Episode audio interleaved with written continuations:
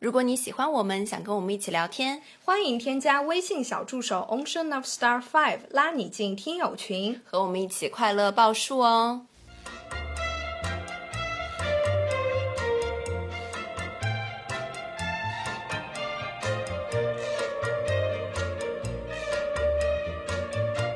听众朋友们，大家好，这里是张曼玉和高晶莹的播客栏目《土象电台》，试图传播两位都市肤浅女孩的心声。这档播客将是陪伴您洗碗、拖地、如厕、开车等地铁的绝佳听物。Hello，大家好，欢迎回来，欢迎来到土象电台。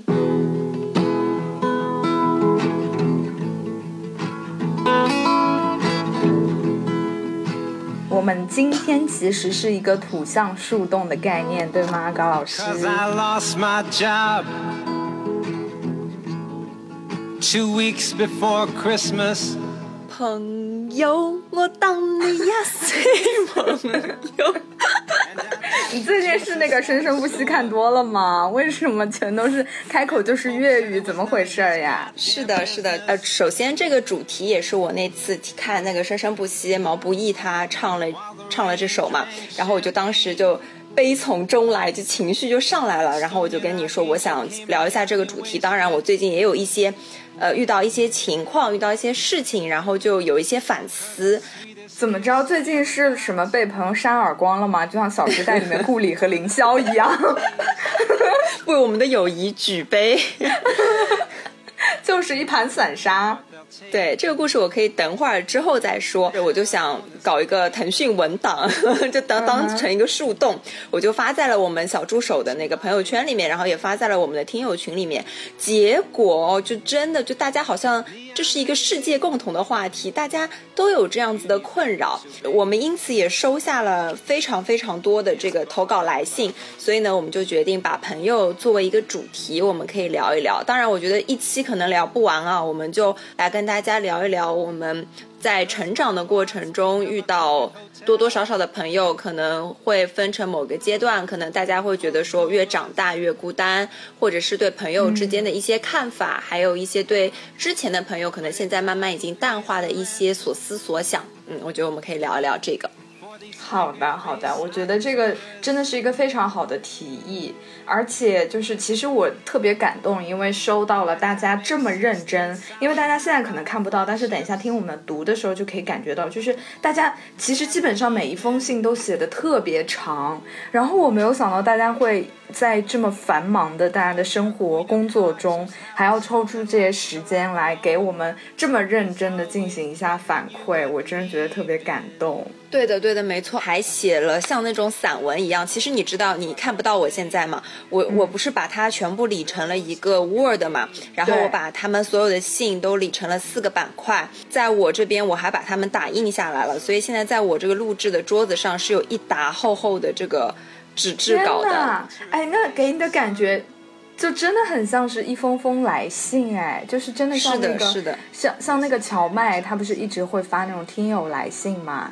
好期待，嗯让我们快点开始吧。对，然后接下来呢，就由我和曼玉，我们一人一则来读大家的来信。当然，在读完来信之后，我们也会说一下我们自己的观点。呃，可能如果你听到我们读你的来信，希望可以给你一些嗯新的思路吧。So overdue, I went to the 一 company 封来自周周，他说：“Hello，曼玉，Hello，高老师。关于渐行渐远的朋友，我感觉我没有不渐行渐远的朋友。哎呦，周周这个就是一上来就是一个双重否定啊，就是考验一下我们的语法能力。”他说：“我的社交圈子也很小，从小能被成为朋友的人也都是我的一些同学。这些同学在各自毕业之后也自动退出了我的生活。即使有些同学，我们幸运的在同一个校园里面碰到，我们的关系也是不咸不淡的。我的交友准则可能就是这样：保持礼貌、尊重，不过度干涉他人的生活，希望他人也不要过度关注我的生活，否则交友这件事情对我而言是一种压力。哦，我觉得周周就是那种就是很仙的人，感觉然后他感觉就是那种文质彬彬，然后跟人都保持一定的距离，就是你跟他交往的时候，永远不会担心他会过度的侵犯你啊，或者 push 你去做什么事情，这样子就是很有礼貌的一个感觉给到我。嗯，是的，所以我看到这个来信，我想问曼玉，就是到现在的这个阶段，你的朋友基本上都是从我们初中、高中小学、小时候一直延续上来的，比重大吗？哦，我觉得其实基本上都是这样的，因为我觉得大多数人应该都跟我们，包括跟周周一样吧。因为朋友不就是你在日常的生活中你觉得聊得来的人，或者说你们之间的生活交集会比较多的人，才能进入你的生活，才能成为你的朋友嘛。但是，那每个人每个人的生活轨迹应该都是差不多呀。小时候就是上学，一段一段的学段上下来，然后之后就是工作，然后啊，当然，我觉得工作之后可能跟同事成为朋友的几率会比在学习的时候跟同学成为朋友的几率会更加小一点。但是，呃，我觉得大家择友的那个范围应该也是。呃，差不多的，除非就是你就是一个 Tinder 达人，咱们就是说你就是一下班回到家就开始刷 Tinder，这样的话你可能会有更多的认识不同的人的机会。但是对于我们普通的人来说，应该都是这样子。而且啊，我我不知道，我读周周这封信的时候，我就是有一种淡淡的忧伤的感觉。我不知道你有没有这样的感觉？是是的，就是。好像是又有一点无奈，然后又觉得说，其实也有点习惯了这样子的一种，嗯，交友模式。我觉得反而对于周周来说，他可能也希望找到一个跟他一样的人吧，跟他一样的对待友情的态度，对待交友的这种态度。如果他们两个能够保持一致的话，那那可能是一种非常好的，怎么说，就是一种频率，就是你找到了一个跟你同频的人。然后大家是很关心对方，但是又不会互相的过度侵犯，很尊重对方的选择。我们是很爱对方的，但是同时也会保持一定的距离。我觉得这可以说是一段神仙友谊。哎，是的，其实我觉得他最后这一句话，我是在我的这个信件上是画出来的，因为他说保持礼貌尊重。不过度干涉他人的生活，希望他人也不要过度关注我的生活。在我认为，我觉得是一个占有欲的讲法，就是对对对，对吧？呃，你比如说，我今天跟另外的朋友出去了，呃，曼玉会跟我说：“你今天跟谁出去啦？你们去干什么？你们什么时候回来？”他如果这样子三连问给到我的话，我就会呃。你在干什么？这种感觉，对啊，就会你就会有一点退缩了，对不对？就觉得说，你作为朋友来说，会不会占有欲太强，管的太多了？嗯，是的。哎，那我觉得我们我们就是这样的关系哎，高老师。对。可能我如果我们认识周周的话，应该也会跟周周成为比较好的朋友。嗯，就是我给到你充分的自由，OK？对，OK，很好，快来下一条吧。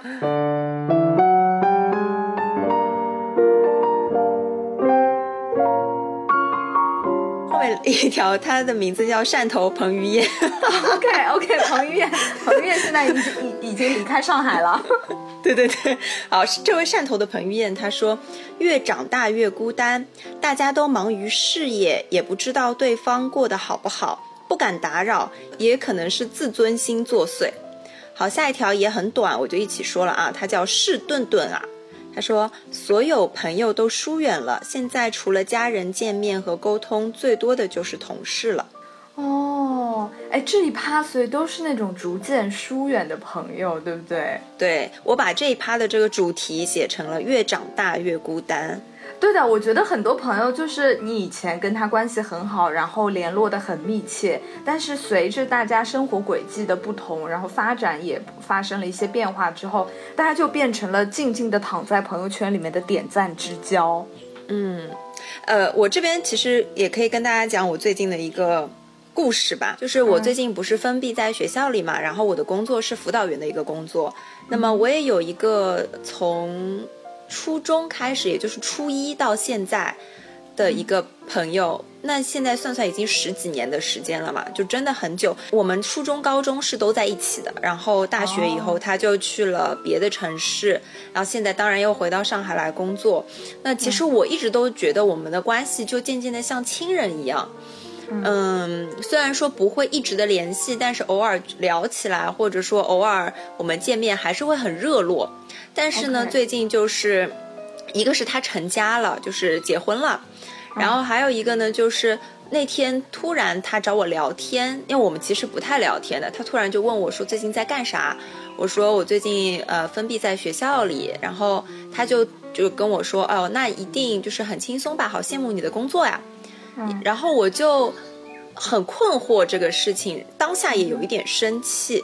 那肯定是会生气的，因为因为我我确实最近特别特别忙，就真的特别特别忙。但是他不理解这个忙，然后我就说你为什么会这样子想？他就说呃，他以前的这个辅导员就是很闲的样子嘛，看起来。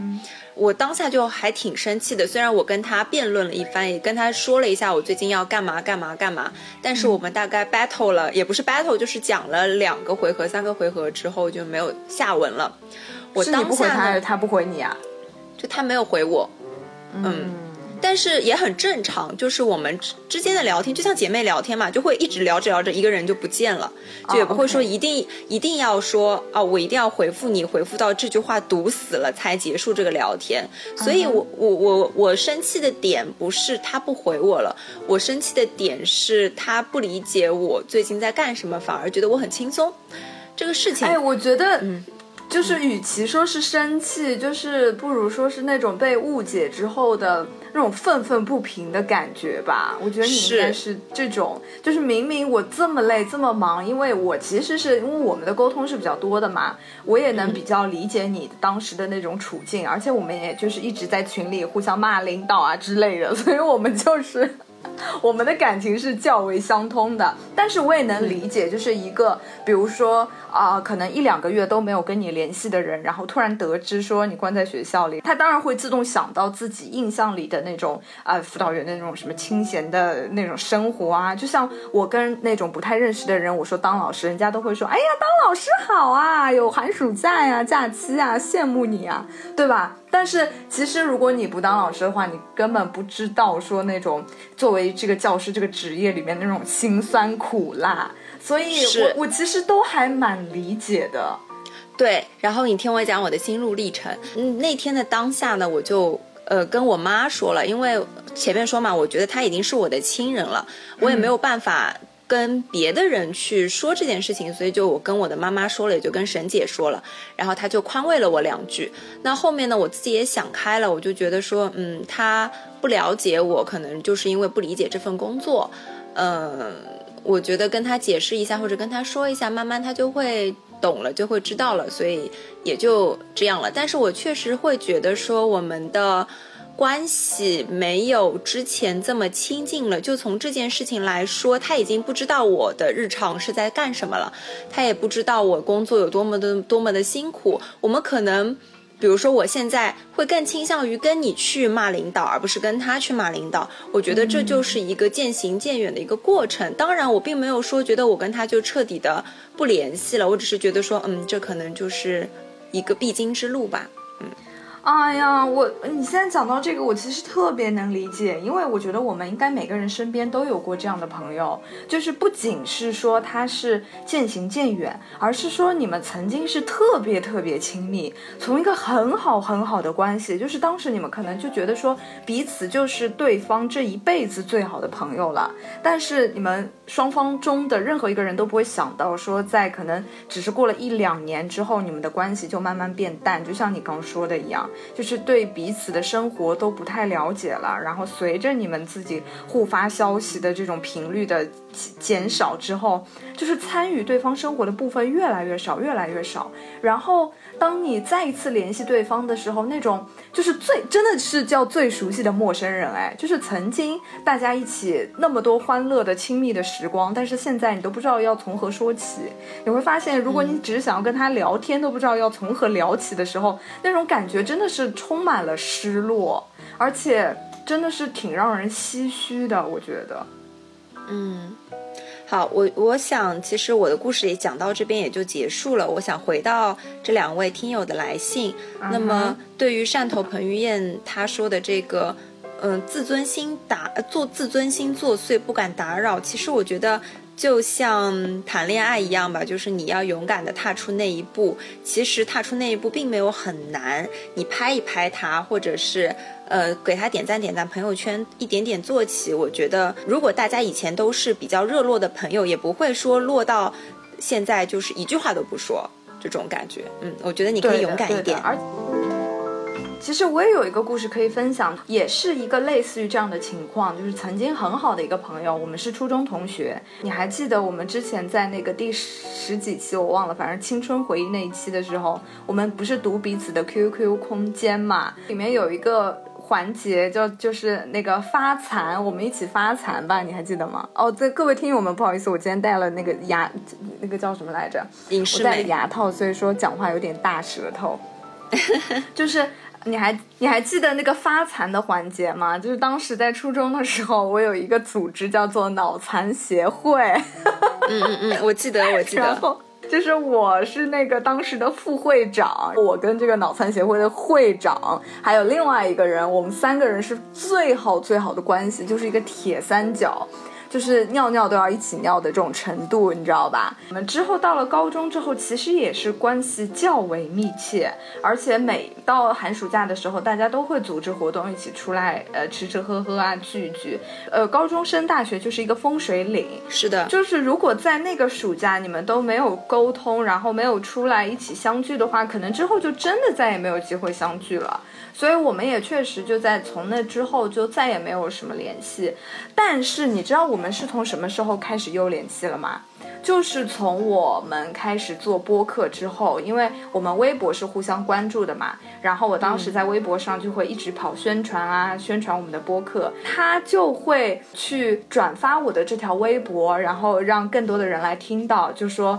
这个我们的播客真的很好啊，就是真的很有意思。然后他就说他上班的时候也会听，那我就会觉得有一种兜兜转转又回到原点的感觉，你知道吗？就是有一种失去的亲人好像又回来了那种，我就觉得特别温暖。呃，之后因为他一直会在微博里去发一些他喜欢的。呃，美食经过一直看他的推荐之后，我就发现了那个皮爷咖啡那个 Peace 嘛，喝了之后我就爱上了。我不是最后就是有一次你来我家，我还给你点了，我就会把我点的这个咖啡就会拍一张图片发给他。我们就在上一次就是因为咖啡而又短暂的联系了一下，但是虽然我们只是讲了一两句话，然后他还发给了我一个那个皮爷咖啡的优惠券，但是我就觉得特别特别暖心，就很温暖，真的就是有一种找到了那种，呃，失联很久的家人的感觉，就真的好好温暖，好喜欢。是虽然我们现在仍然是不怎么聊天，不怎么沟通。你看，我们我们从封起来到现在，因为你知道，自从上海这个这个疫情，就是大家都封在家之后，就有很多那种人来给你发消息说最近怎么样，最近怎么样，对不对？但是我们虽然封了这么久了，还是没有联系，但还是我时常会想起他，我会念着他。嗯，我就觉得好像经过了时间的沉淀之后，当初的那种亲密无间的感情，反而慢慢沉淀下来，变成了你心里的念想。我觉得这其实也是一种很不错的、很温暖的一种情感。我不知道这样讲会不会安慰到就在这一组树洞里面的朋友们。觉得有的时候说啊，可能大家都会觉得，大家其实每天工作都很忙，那你就呃不知道要说什么，或者说你就觉得可能你说一两句话很轻松，但是完了之后你继续还要聊什么，你就不知道了。所以可能出于这种心思，大家可能就不会聊。但是我觉得其实啊、既然你会想起他，那其实他也会想起你，那你们之间其实就是又重新建立了连接，只不过是不是通过语言，而是通过大脑里的这种频率，这种频率会其实会再一次把你们连接到一起。你知道吗？刚刚你在讲这些故事的时候，我突然脑海里就蹦出了一个画面。我觉得我们两个人就像走在清晨的海边，然后我们 Oh 在一个一个我们在一个一个打开贝壳，就是海滩上的贝壳，贝壳里面有一颗一颗小珍珠，那些珍珠就是我们以前的朋友们，然后也有一些是大家的树洞，大家的。来信，或者是我们在捡这些漂流瓶，我就觉得说，嗯，像以前我们小时候的这些朋友，为什么我们一直会念想着他们？因为小时候的友谊是最纯粹的，我们一起上学，一起写作业，这些都是我们美好的回忆。而这些回忆就凝聚成一颗一颗小珍珠，它虽然现在不在我们的身边，但是它就在那些好看的贝壳里面。每当我们打开这些贝壳的时候，这些珍珠还是在发光的。对，没错。哎，这也是为什么，就是等我们年纪再大一点，可能到了什么，呃，稍微三十三四十岁，或者说更大一点的时候，会特别热衷于去搞这种小学同学聚会、初中同学聚会，因为我觉得人随着人随着那个年龄的增加，他对于当初的那种回忆中的那种情感，我觉得他会自动上一层滤镜，你知道吗？然后就会充满着无限的向往，所以到那个时候，你可能会突然发现，大家都很想。想要聚会，都很想要看看曾经的那种真挚的情感，现在都发展成什么样子了？你知道吗？你现在刚刚讲的那句话，把我的浪漫滤镜给打破了。我现在满脑子都想的是，我们大概七老八十的时候，在 KTV 里炫起来，燥起来。没错，然后曾经的男生全部变成秃头，这样，不然会不会变成大肚皮，然后地中海？对啊，哎，你不觉得就是同学聚会有一有一个很重要的点，就是看看曾经的那种帅哥或者美女，就经过了岁月的洗礼之后都变成了什么样子，这是一种很大的乐趣，好不好？OK OK，好，我们在这一趴已经耽搁了很久了，我们下一个好吗？你好好好，我们继续往下啊。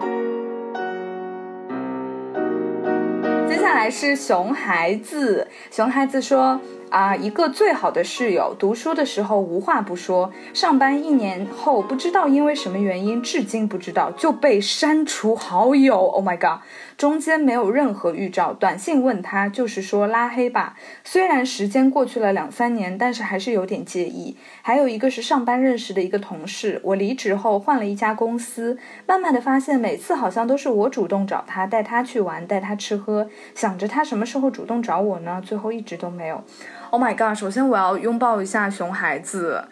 因为我觉得被被莫名其妙的删好友或者说拉黑，其实真的是很伤心的，就真的很伤人心。而且这种伤痛是一直难以治愈的，因为它没有任何原因，你根本都不知道为什么，所以它就是在你心里变成一个悬而未决的一个问题放在那里。我觉得，如果你就是不找他说清楚或者怎么样的话，这个问题可能永远都没有办法解决。这种心里很痒的事情，真的是很难受的一种一种感觉。我真的很能理解他。嗯。就像是就像是没有好好的说告别，然后就分手，就分手，对对对，就这种感觉。但是我要跟熊孩子说，我也被人这样莫名其妙的删除过，而且曾经也算是比较好的朋友。而且他不仅把我删了，就是还把我们周围的很多人都一起删了。所以，所以我是很能理解的，你知道吧？虽然说。呃，而且我们之间的关系，就是我自己被删的这个人的关系，可能还不如像熊孩子他跟他的那个朋友那么的纯洁，那么的要好。就是我哪怕是一个跟你不是特别特别好的人，把你删了之后，你都会难受很久。何况是他说最好的室友，哎，我们也是室友哎，我的这个人也是室友。我跟你说，我对室友这两个字是很恐惧的。OK。所以，对，因为大家如果仔细听我们的节目的话，就知道我们之间我们在上大学的时候发生过一些事情，对吧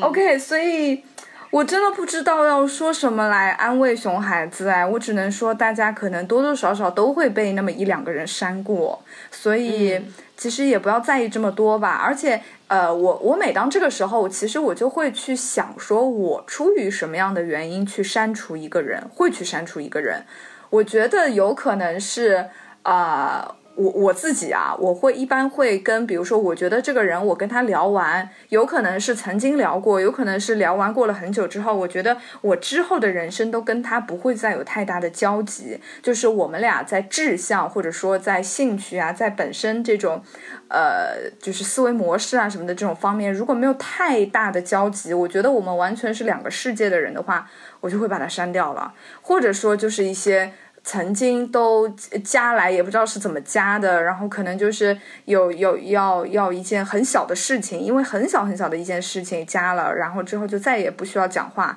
那这种时候我也会把它删掉。我觉得，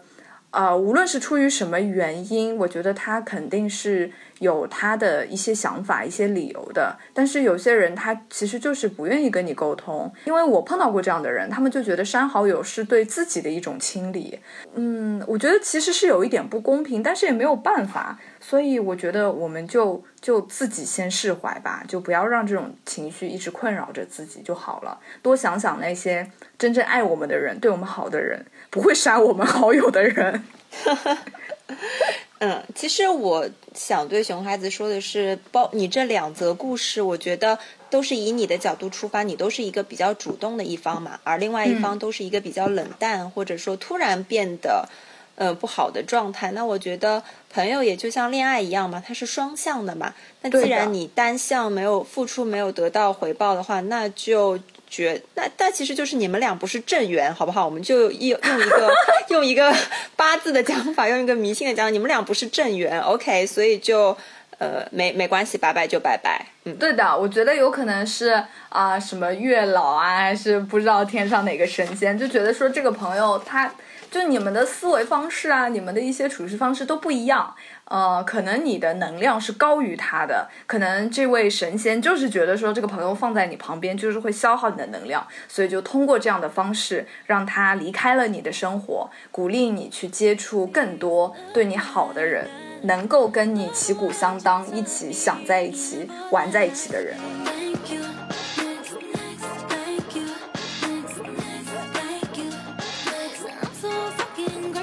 好，来，我们接下来下一则啊。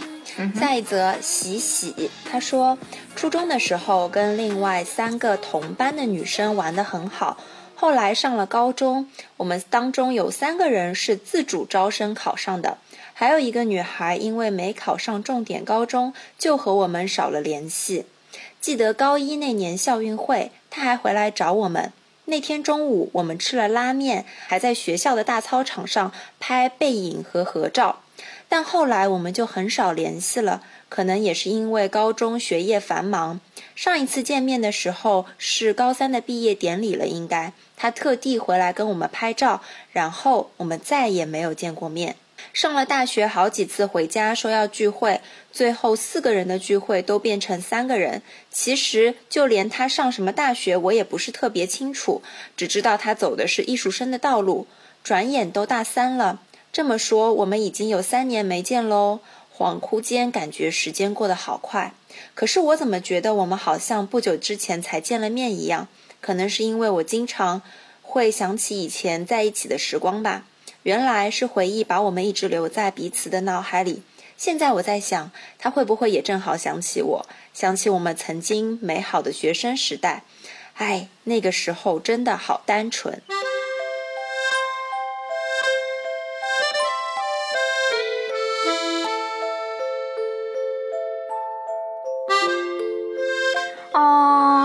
很想抱抱喜喜，我觉得他一定会想起你的。我觉得我们每个人都要这样坚信，就是说对你来说很好的东西，你很在乎的人，你在想他的时候，他肯定也在想你。是的，嗯，哦我真的是，哎，我突然好感动啊，就有一种想哭的冲动，就是因为你看他的信件，信件里他们高三的高一那年的校运会吃了什么。拍了什么？高三的毕业典礼，他特地回来跟你们拍照，然后他还说，虽然三年没有见，但是好像不久之前才刚见过，就真的他很珍惜这一段孩童时的友谊吧？对。对，真的，因为可能是喜喜的这些点就是太精确了，真的让我想起我自己初高中的时候，因为那个时候确实就很很流行拍那种什么背影啊，然后就很流行大家一起，你记得吗？用那个手手指就大家一起比耶，然后就组成一个什么五角星啊，那个五角星，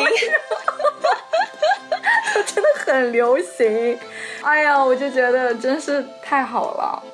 嗯，可能每个人都是这样子吧，就是有一些人他就是会，啊，渐行渐远。对的，对的。但是你们在一起的时候，其实是充满了能量的，就是你们的之间的关系的质量是很高的。虽然你们之后分开了，但是并不影响你们曾经的这段高质量的关系，这么亲密无间的这种啊感情。我现在真的只想抱一下西西，就是告诉他。呃，真的没有关系，他肯定也是在想你的。然后就是这样撸撸他的背。下一条来自 Sunny Z，他说初中有一个玩的非常好的朋友，我们俩性格太像了，甚至觉得他就是世界上另外一个我。每次都觉得自己好幸运，拥有这么了解自己的灵魂伴侣，觉得自己桃花运少点就少点吧。有一个如此珍贵的朋友，比什么都重要。之前幻想我俩以后一定要一起生活，去国外或者在国内都好，觉得只要有他，困难就没什么大不了的，因为总有他支持我、理解我。可是随着他研究生毕业，当了社畜，不好意思，这段有点笑场了。当了社畜，每天都加班，真的好惨。你干嘛嘲笑人家？不是不是，我是想到了自己，因为我也是个社畜，好吧？对，每天都加班。我出国读书回来以后，她找了男朋友，我们就不像以前一样每天都有一堆废话说了。我安慰自己没关系的，可能她只是很忙。可是不知道为啥，就是有点吃醋的感觉，很不想听见她男朋友的消息。为此，我大概别扭了一年都不太开心。后来慢慢想明白了。在人生的每个阶段都过得玩得很好，立下海誓山盟，以以后要一辈子的朋友。可是每个人的人生轨迹都不会完全重合，朋友只能陪你走过人生的一段时间，做完你的朋友，他就去当别人的朋友啦。其实随着自己年龄慢慢变大，发现了每个人都是孤独的。现在也慢慢不去在意我有没有最好的那个朋友，只要你找到自找到自己更强大的内核力量，就不需要依赖别人获得更多的情绪价值。天哪，我觉得桑尼真的好厉害啊！桑尼真的好厉害，他这番话就前半段的时候，我想安慰他，但是我反而读完了之后就被他最后这一段安慰到了。桑尼真的让我想到了那个我的天才女友，哎，就是莉拉和莱奴的感情。我觉得莱农，我不知道为什么我在读他信的时候，脑海里就浮现了这两个人物。我觉得他们两个真的是这样，世界上没有比他们曾经哦，没有比他们更了解彼此的人了，没有比他们更爱对方的人了。但是随着，也是随着大家是各自生活轨迹的不同，就像我的天才女友里面写的那样。两个女孩的人生，嗯，在在某个点突然分开了，各自过着各自的人生。但是我觉得，我不知道对方这位朋友会是怎么想的。但是我觉得 Sunny 应该，他应该是在经历了很多之后才会有这样的想法吧。因为他刚才不是说他听见对方有男朋友的消息之后别扭了一年都不太不太开心。因为其实我觉得。一年的时间放在他们的友谊来说，可能并不是很长。但是你自己真的要去过一过这一年的话，真的是不能算是很短的一段时间哎。而且我觉得桑尼在这一年里肯定也是经历了很多那种微妙的情绪，很多他只有一个人的时候，一一个人度过的那种时光，那种孤独的感觉。但是桑尼他。完全没有被这种孤独打败，他就是在里面慢慢品尝孤独的滋味，又获得了这种自己的更内在的感受、更真实的感受。他也就是在这种孤独之中，他变得越来越强大。我觉得桑尼真的太棒了。嗯，因为其实我我觉得我能感同身受他们的这种，嗯，慢慢淡化的，或者说。呃，像刚刚他这一段说，他们渐行渐远之后，他们原本是很亲密的人嘛，很亲密的朋友嘛，但是在另外一位朋友找了男朋友以后，其实就是本来他们的关系本来就在渐行渐远，或者说本来就因为大大家工作或者地理位置的原因，稍稍的有一点疏离，然后这个时候又空降了一个人去陪伴了他的朋友，他会突然又感觉更加的疏离了，因为有一个人会代替了你去陪伴他。陪在他的身边，所以一定会感觉很难受的。但是我也想回复桑尼，就是他还有一段是说，朋友只能陪你走过人生的一段时间，做完你的朋友，他就去当别人的朋友啦。但是我觉得他不会是做完你的朋友，他依旧是你的朋友，他只是同时也是别人的朋友而已。没错，你们之间拥有的这份感情是他跟另外的任何一个人都不可能再都没有办法替代的，对，没有办法替代的，这是你们你们两个只有你和他，你们俩的回忆，你们俩的关系。没错，没错。好，OK，下一个吧。好，接下来两条我想一起读，因为我觉得他们就非常的阳光，把我们的这一第一个小部分收尾哈。OK，好。第一条，萌萌，他说，高中都是很好的朋友，一起上厕所，一起去食堂，一起下晚自习，在操场上溜达。只是后来上了不一样的大学，又各自有了新的朋友，感觉就是渐行渐远了。但是今年在小红书看到一个和他很像的人，然后我就截图告诉他，这个人好像你呀。然后就打开了话匣子，又约着一起出来玩，发现还是像高中一样有说不完的话。原来我们没有渐行渐远，我们一直都是很好的朋友。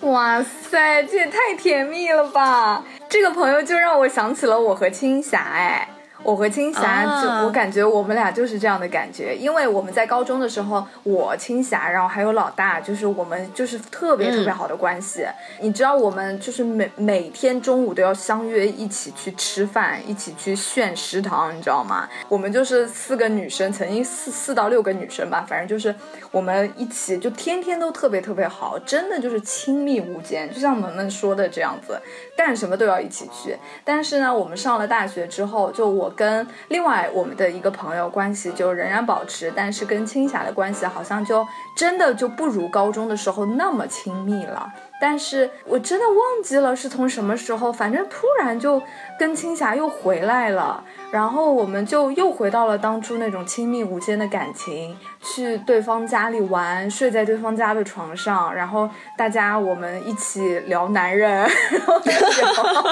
聊聊各种事情，然后分享对方的相亲经历啊什么的，这种依然是高中的那群人，我们一起出去吃饭，然后我我那时候不是还在拍 vlog 嘛，然后出现在我的 vlog 里，就是。啊，就是有一种好像我们从来都没有真正的分开过，或者说曾经我们疏远了，但是我们兜兜转转又回到了对方的身边，而且发现彼此都没有变，还是当初那么爱对方，还是当初那么 match 的几个人，就是那种年轻的、欢乐的、活泼的灵魂又重新聚在一起，这种感觉真的太棒了。嗯，哎，我忘记了是什么动画片，反正是一个日本的动画片，反正就是有一个动画片的最后会有一个小狗，然后一个人，他们俩会一直一直在走圈嘛，在走一个圆圈。其实我觉得我们和以前的朋友，包括曼玉和青霞的关系，你们俩就是你们俩在。分头走这个圆圈，但是你们走着走着，你们就会又走回来。可能你们在走到圆圈的中段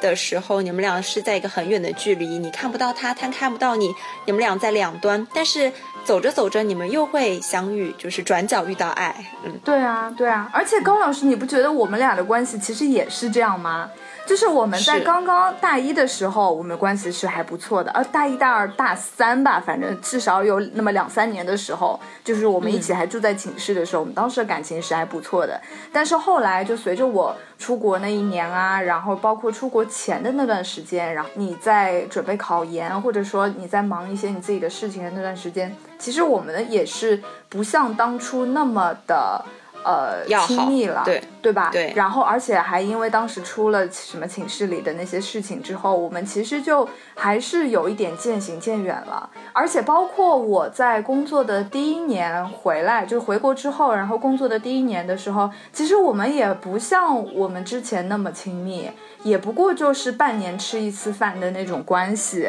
呃，就是觉得彼此就是对方的大学室友加好朋友，就这样子。但是我们真的是也不知道从什么时候，而且开始，你不觉得我们在一开始做电台的时候也还没有亲密到那种程度嘛？对，而且我在我们决定做电台之前之后也没有特别亲密。真的不知道为什么会做这个电台。对，听众朋友们，大家要知道，我跟曼玉真的，我们俩绝对不是那种无话不谈，然后两个人就是每天都要聊天，每天都要分享事情的朋友。我们俩真的对不是。哎，不过这点我要声明一下，是因为我跟任何一个朋友都不是这样每天都会聊天，就是我我跟任何的一个朋友。也不是，也对的，就是是我们俩就不喜欢聊天，就不喜欢在那个手机上就消息不停，对吧？所以我们俩就是很难收获那种就是传统意义上的真的是亲密无间的伙伴。我就觉得这点真的很神奇，反正我至今都没有想通，我也不知道当初我们怎么就一拍脑袋就做了这个电台，然后还就给它坚持下来了，真的就是。因为我们当初说的时候，就是说我们就先先试试看，先坚持坚持。然后我们意思就是说，我们像那个喷嚏一样，就是分什么第一季、第二季，一一次录一段时间，然后休息一段时间，然后再开始录，看看能不能怎么样。但是我真的，我真莫名其妙，我们就这样坚持下来了，然后就就一年认识的朋友越来越多。现在就是哪怕我们现在已经跟高老师三个月没有见了，我们还在坚持更新。就虽然有的时候会水一点，但是我们都没有说过要放弃。我觉得真的是 amazing，就是这件事，我们任何一个人，可能高老师他一个人也可以做到，但是如果是我一个人的话，我真的是做不到。就是真的是因为跟高老师在一起，我跟你说，真的，今天啊，我就要在这里夸一下曼玉，好不好？以前都是你夸我，我今天夸一下你。我说实话，我真的是觉得说，这个电台没有你，只有我一个人是完全做不起来的。因为就是两个人在一起做事情和一个、想好闭嘴，哦好闭嘴，两个人做事情真的比一个人要有。一加一大于二的一个效果，我我给大家分享一件事情啊，就是呃，我们之前那个有一次谈广告的时候，就有一些话，我我是一个比较理性的人，我可能会一二三四五六七比较清楚，但是曼玉就是一个比较勇敢的人，他会直接表达出他的诉求，他想要的东西。我当下就觉得说，你就是我的一个底气，就是那些我藏在心底里没有办法说出来的话，你就是我的勇敢。打双引号，对你就是我的勇敢，这是一件事情。第二件事情，我就觉得说，嗯，曼玉真的是一个很理解我的人，就是我们俩在搭配呃电台的这个工作中，就基本上有的时候时候我是作为一个后勤的准备，但是在有一些时候我很忙的时候，然后我就会说，那我今天没有办法去做这个事情了，你去帮我做一下，或者你去做一下，他就会说好的好的，他就会马上去把这个事情接下来，也不会抱怨啊什么的，我就觉得说，嗯。这真的是一个很好的品质，OK，而且我觉得在呃相处的这段时间过程中，我真的在曼玉的身上也学到了很多，包括她阳光的这一点，包括她呃去夸奖别人的这一点，我觉得这真的很棒，这真的很棒，嗯。哦天哪，刚老师，现在真是想扑上来亲死你！嗯，不要，不要，滚！我觉得。我觉得你说的这些品质，我觉得是，就是在我看来都是应该的，真的。两个人做事不就是这个样子吗？如果对方都已经就直接把这话说出来，请你帮忙，然后你还不去帮的话，那真的就是天打雷劈，好不好？这种人就根本不配有朋友。OK。OK OK，让我们回到最后一条吧，高老师。嗯，最后一条啊，最后一条，十五十五这个 ID 我认识啊，一直给我们评论的。好，他说和一起追星的朋友玩了特别久，后来因为我慢慢的不用 QQ，呃，也就后面慢慢的渐行渐远啦，也不知道该怎么继续开口一起聊天，可能也是后面自己变化了很多，每个人的人生轨迹也在变化，慢慢的也不追星了呢。可能和一句话一样，人生是公交车，而朋友有些陪了你一程，一些是会上车又下车，每段时间不一样，朋友也不一样。所以其实现在还挺遗憾的，可能以后在什么时候又会重新遇见。哎，我觉得你你理的这个真的是太好了，你是按照他们的逻辑就是重新打乱之后理的嘛？就把十五的这废话，当然，真是个天才，你以为？因为因为他就是作为那种一下子把以上所有的情绪都兜住了，然后同时他也给我们一个很开放的一个结尾，就是说其实就给到我的感觉就是我突然被宽慰了，就觉得说其实怎么样都可以。而且更多的是让我又抱有了一些希望，因为其实十五这个，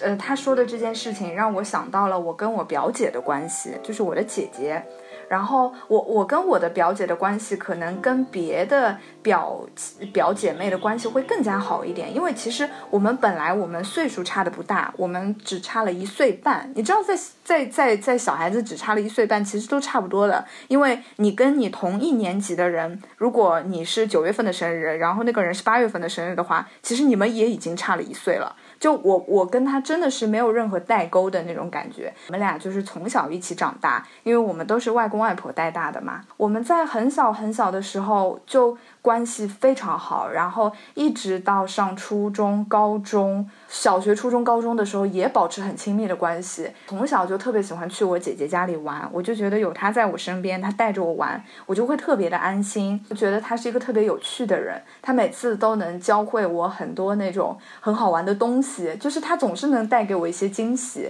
包括在什么谈恋爱啊方面啊，因为她是个很喜欢谈恋爱的人嘛，然后她也会给我分享很多。而且我要在这里透露一。一个秘密就是我第一次的初吻，其实是我跟我的姐姐，因为那个时候我们都很小，大概还是小学的时候，然后我们就不知道怎么样接吻，然后他就在跟我说，他说：“那你知道怎么样跟男的那个亲亲吗？” 然后我说：“我不知道。”他说：“那我们来试一下吧。”我说：“好呀。”就其实你真的这是一个惊惊天大秘密，但是我今天说出来的时候，我就很平静的说了，就是你知道他在我的人生中占有了多么重要的一块地方，我们就像是那种亲密无间的朋友了。就虽然我们是有血缘关系的，但是我们之间主动建立的情感是大于远远大于我们因为血缘而走在一起的那种感觉。但是呢，呃，就是随着各种各样事情的发生，包括他本人，他其实是精神状态就不是不是特别好，这是他基因里所携带的问题。呃，他就会。呃，发生了很多很多，就是我我在电台里不能说，但其实呃，我已经就他已经经历过的事情，就是他他的他的精神疾病给他带来了非常多的困扰。我们的关系现在也远远不如从前。我们有一段时间，我甚至非常生气，我直接把他删除了。然后后来也是现在是加回来了。但是你知道，我们曾经经历了一些很不好的事情，而且又因为。呃，这我们是亲亲人，所以我们有很多的，我们又有非常多的羁绊。这种羁绊可能会比平常普通的朋友会更加让你难以去处理这段关系。就是十五的这番话让我想到，我曾经我在小学升初中的那个暑假的时候，又是我基本上每个暑假都是跟我的表姐一起过的。那个暑假的时候呢，我们就拿出了一个特别可爱的一个小的笔记本，呃，给这本笔记本起了一个名字，叫做。啊，憧憬的生活。就是像写了一本书一样，还写了个书名号，然后叫《憧憬的生活》。就在这个生活里面写了之后，我们工作了之后要生活在一起，会列出来我们生活的准则。比如说，我们每天几点去上班，几点下班，每一天下班结束之后都要大家一起去超市里买东西。然后我们甚至还会标出那个金额，就说我们每天有一个小买，然后每一周在礼拜天晚上的时候有一个大买，然后大买的金额是多少？我记得当时。是两百块吧，反正那个时候对金钱没有什么概念，还要一起去什么养一只狗。我刚在听你讲十五的这些话的时候，我就想到了曾经跟我姐姐的这些约定。但是我一想到现在，就是此刻，我已经跟我的姐姐有差不多啊，我想有半年了吧，我们半年没有任何的联系了。然后。就是，我就觉得真的很唏嘘，很感慨。但是我一想到曾经我们这么亲密过，而且我们是作为一起长大的朋友也好，姐妹也好，家人也好，啊，我觉得无论我们曾经经历了什么，或者说此刻正在经历什么，我都期待我们在之后会有一个温暖的一个转机吧。我觉得我我对于跟他的关系，我永远是抱有期待的。You better let somebody love you.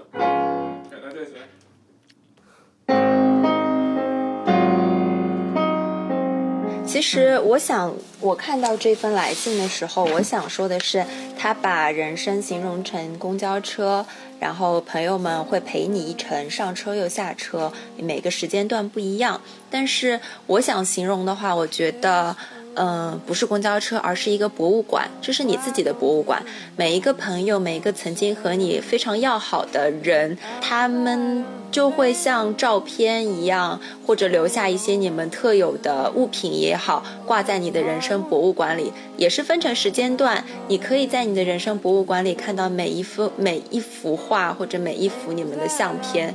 嗯，他们没有下车，他们一直在那里，对，从未离开。嗯，我是这样子想的。Draw the queen of diamonds, boy. She'll beat you if she's able. You know the queen. 说的太好了，博物馆真的是 nice nice，没想到第一趴就聊得这么深入，我觉得咱们我们还要聊第二，趴吗？真不知道 以后还要怎么聊啊！第二趴还有好多哦。而且我们怎么不只是第二趴吧？我们一共有四趴，对不对？对，我们一共有四趴，哎，救命啊！我们可以我们聊是要四期，四集。没关系，我们可以不要按照顺序播，就是可能先先播一期，然后再，反正之后就没节目的时候就插一期。Oh, freedom. That's just some people talking. Your prison's a walking through. 那我接下来呃给大家读最后一一条来信，非常的短啊，非常的短。他说，JoJo 说，他说升学、工作、思想的进步，每一次自我的提升都会淘汰一一部分身边的人，新层次会有更适合自己的人，旧朋友没有一起进步，当然会渐行渐远啦。嗯，我觉得确实，所以在这个时候，就是说我们要摆正一个心态是很重要的，对吧？其实他说的就非常现实的一个层面，像我们刚刚说的，因为初中、高中或者说小学、初中，我们基本上没有什么层次的划分嘛，或者没有什么重点学校的划分。但是像我们之前也有人来信，他是说，呃，一个人没有上重点高中，另外三个人上重点高中，然后就大家就分开了嘛。而曼玉刚刚也有说到，呃，高中跨大学也是一个分分水岭，因为比如说像有一些朋我们身边的朋友，比如说从小学到高中可能都是一起，但是到高中、大学以后，大家的选择就多了，就不是在一个地方上大学，对不对？可能有些人在国外，有些人在不同的城市，嗯，然后有些人去读研了，有一些人可能去找工作了，呃，因为这些呃地方或者是因为这些阶段的变化，会改变一个人，这个是必然的。那你当你思想有改变，或者说你的工作、你身边的人有变化的时候，必然会和以前的朋友会有一些你你们思想上不再 match 了，他也会跟你没有办法共情你的想法，没有办法知道你现在在做什么，那这也是必然的一个现象。嗯，这也是非常现实的一个层面吧，我觉得。对的，而且听你这样说完之后，我突然又会觉得说，我觉得友情其实是一个有的时候比爱情，或者说比呃，你我们去谈朋友的时候更加纯粹的一种情感。因为有的时候你去谈恋爱，或者说你你你结婚了，或者怎么怎么样，就是。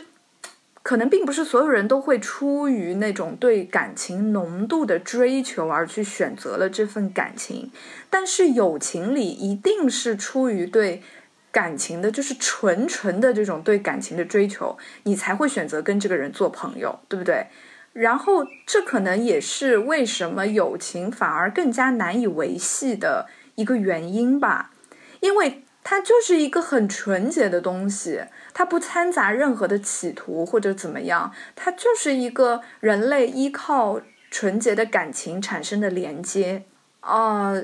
所以我觉得我我突然这样想了之后，我就会有一点释怀了，因为呃，我觉得虽然人是很孤独，但是呢，有的时候他可能。有的时候是对方没有给你足够的情感支撑，有的时候是你可能不能满足对方需要的那个情感支撑了，所以可能我们会觉得说，身边的朋友他的更迭的速度会比，比如说你谈恋爱啊，或者说什么这种亲密关系啊，会更加的快速一点。因为我觉得其实是因为你们之间的建立这段关系的维度，呃，怎么讲呢？就是它的条条件是更少的。所以说，当这个条件没有了之后，那么这个关系就散了。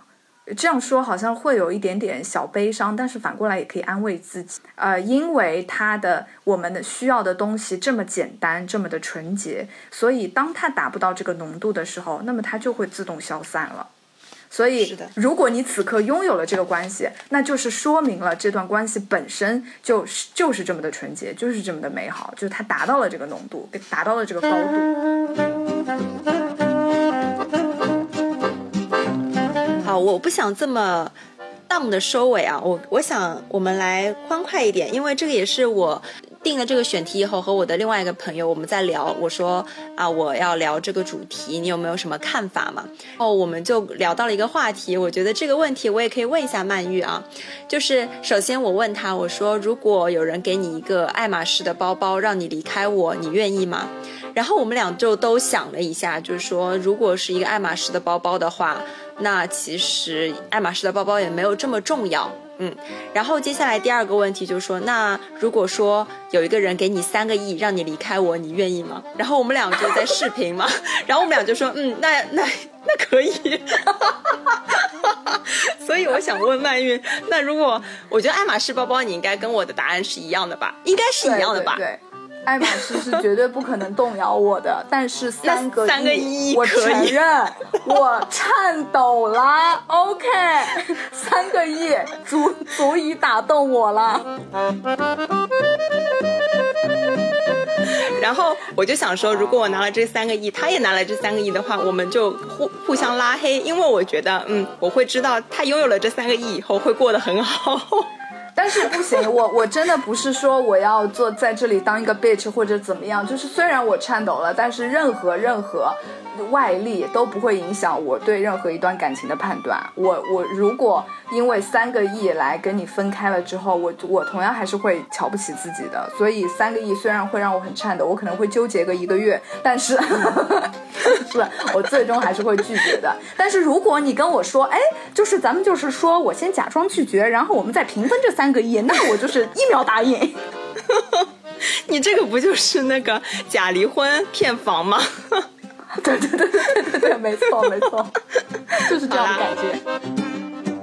好，我们这期的来信呢，读稿来信我们就到这里。那么我也希望大家有一些什么新的思路、新的想法，你也可以继续在这个微信小助手的那个树洞文档里面，你可以翻一下朋友圈树洞文档里面投稿。你也可以私信微信小助手，也可以私信我和曼玉的微博都可以。我们接下来因为还有很多的信件没有读，我们也会慢慢慢慢的把这些节目呃发出来。没错没错，我们就是想要告诉大家说。呃，我们收到的信一定是会有反馈的，就是可能不会那么的快，但是我们每一封都是认真读，而且一定会有反馈的。我真的，我们真的非常珍惜大家给我们的来信，因为其实每，我觉得在我看来，每一封来信背后都代表了是整个的一个人生，就是代表了一个宇宙，所以我们真的非常非常珍惜，感谢大家能给我们这种信任，真的非常感谢大家。嗯，而且今天聊完，其实我觉得我的心灵也洗涤了一下，就洗刷了一层，其实非常的，嗯，非常的怎么说呢，舒畅吧？我觉得今天聊完，反而还是解压了一下我最近的工作压力。嗯，对的，对的，对的，太棒了，太棒了。喜欢和你一起发生的。是最平淡。其实我我们真的就是有的时候你会觉得说看到这些信啊或者怎么样啊，就是你去安慰别人啊，你可能会觉得有点累，但其实你会发现最后受益的都是我们自己哎，因为嗯，就是我们在这些事情当中获得能获得了能量，而且我们在阐述的过程中其实也在梳理自己的心绪，嗯。好，那么也感谢听友的来信，也感谢大家的收听，我们本期节目就到这里，那我们下期再见啦，拜拜。拜拜。